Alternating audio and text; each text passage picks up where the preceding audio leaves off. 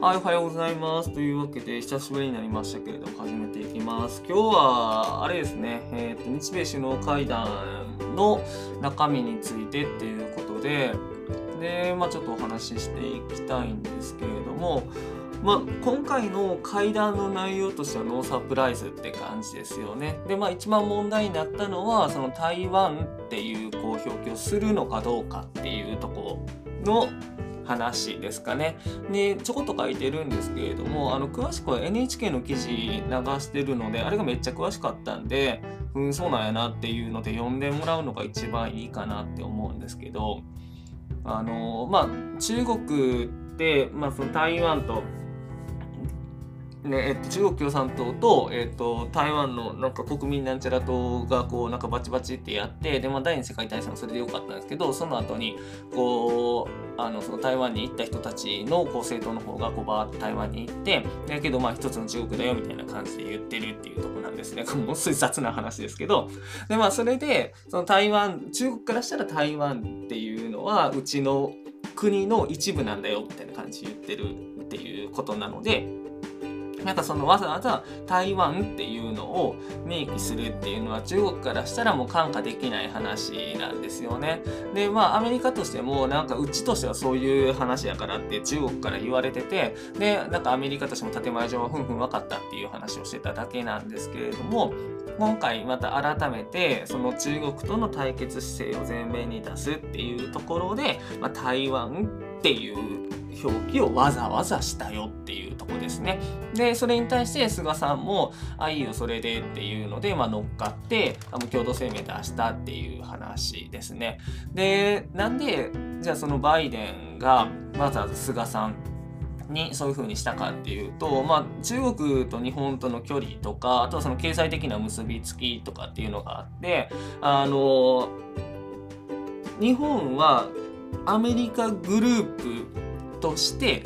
やっていくねんでみたいな感じの表明をさせるみたいな感じのイメージですよね。だからその中国に対してまあ、アメリカ一国では対峙できなくなってくるから、まあ、中国の勢いを考えると。だから EU だったりとか、日本だったりとか、まあ、韓国、インドとか含めて、まあ、そういうところと、あの、中国に対してプレッシャーをかけていくっていうような枠組みを作りたいっていうのが、まあ、バイデンの思惑ですよね。で一番最初にその日本を会談相手に選んだっていうのはまあその日米同盟が強固というかまあ悪い言い方をすればあまり拒否はしてこないだろうっていうとこですよね。なんかバイデンさんのこう提案に対してまあ表立って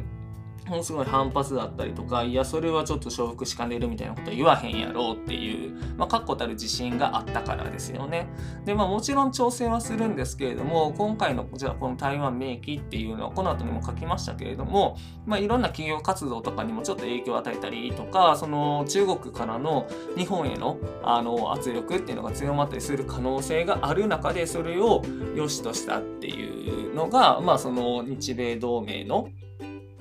強固さというか、まあ、あのー、そういうのの表れかなっていう気はしているところです。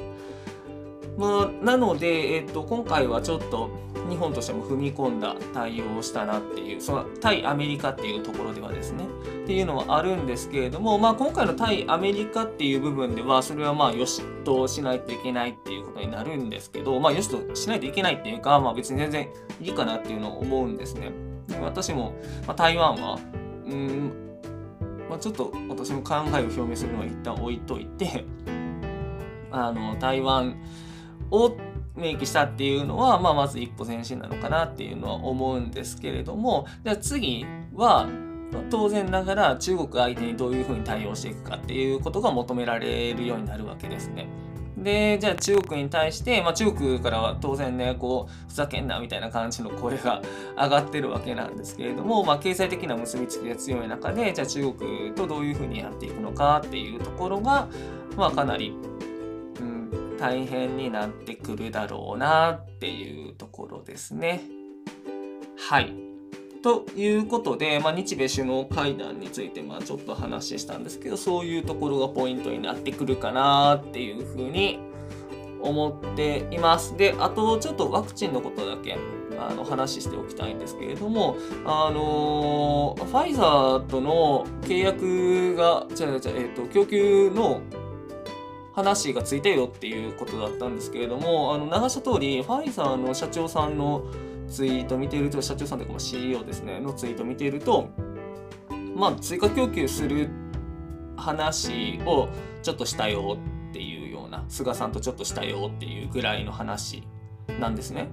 で、まあ、それだと、まあ、その日本政府との、日本政府のステートメントと別に大きく齟齬はないんですけど、でもなんか特に回数とかは書いてないわけなんですよね。で、けど、日本政府としては、えっ、ー、と、河野太郎さんと菅さんも言ったのは、まあなんか何回分みたいなのを、で、9月末までに供給してもらうっていうのを、あの、結びましたっていうような話をしてたんですけれども、